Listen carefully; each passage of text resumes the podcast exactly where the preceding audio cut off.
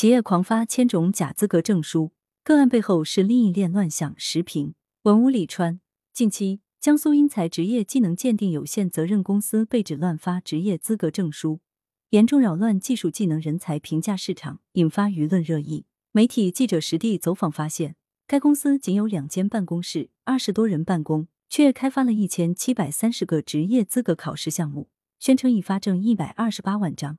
江苏省市场监管局。目前正对英才公司相关问题开展调查，有关部门认定英才公司存在无假一真问题，即假机构、假合作、假宣传、假证书、假资质、真牟利。例如，英才公司以 JIP 全国职业资格考试认证中心名义颁发注册职业资格证书，并辩称每年都会去市场监管部门备案，但政府部门驳斥这一说法，称该公司及其认证中心并未在行业主管部门备案。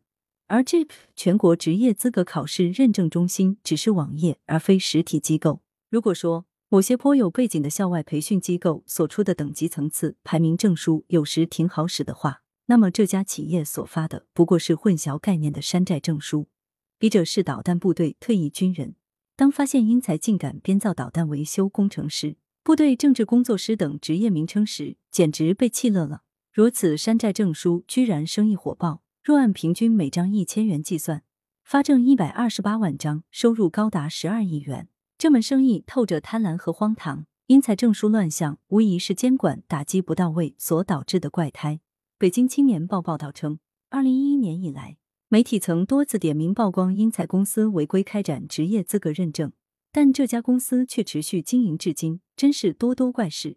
这家企业到底有何能量，能在十多年的时间里躲过监管力量？不仅活得好好的，还能经常搅起水花来，个中缘由值得追查。正如业内人士所建议，江苏省有关部门要切实承担主体责任，强化部门联动，加大打击力度。对此类公司，唯有痛下打击决心，且联合作战，铲除生意土壤，方能让其偃旗息鼓。客观而言，英才公司运行模式和范畴颇显精明，打击难度不小。江苏省人力资源和社会保障厅指出。该公司在全国多地通过授权方式开展业务，合作单位中有不少是地方职业院校，且很少在江苏本土开展业务，有意规避属地行业监管。从该公司涉诉的裁判文书看，往往只能追溯到在外地合作的第三方，他们很会钻法律的空子，打擦边球，精心设计了防火墙，给调查取证带来很大困难。英才公司无论是在国家相关部门，还是在地方政府部门。都是挂了号的老油子，有关方面对其手法也十分清楚，可就是苦于不能指导黄龙。事实上，针对英才所展现的跨地区合作模式，可以由更高层面牵头各地相关部门总体破解。当然，有关部门对战的绝非英才一家企业，而是技术技能人才评价市场乱象所缠绕的利益链条。击碎这一链条，考验的不是监管的单兵作战能力，而是联合作战各个击破的决心和智慧。英才无假一真问题背后是层面更广的乱象。英才疯狂捞钱是乱象的一个缩影，也是值得解剖的一个样本。破解管不住英才的难题，本质上是破解整体难题的突破口。这不仅需要行政层面的全方位合作，也需要法律层面的持续发力，健全完善法律法规，堵塞漏洞，加大惩治力度，提高违法成本，是迫切之需。令人警醒的是。乱象的形成不只在于英才之类公司丝滑般的操作，也在于其他方面，包括办证者的密切支持和配合。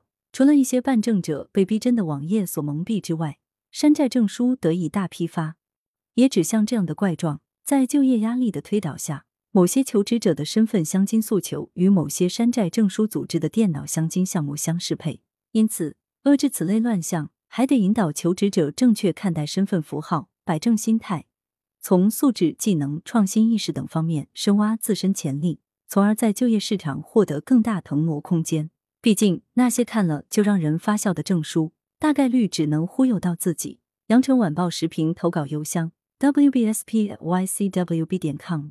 来源：羊城晚报羊城派。图片：视觉中国。责编：付明图，江雪源。校对：彭继业。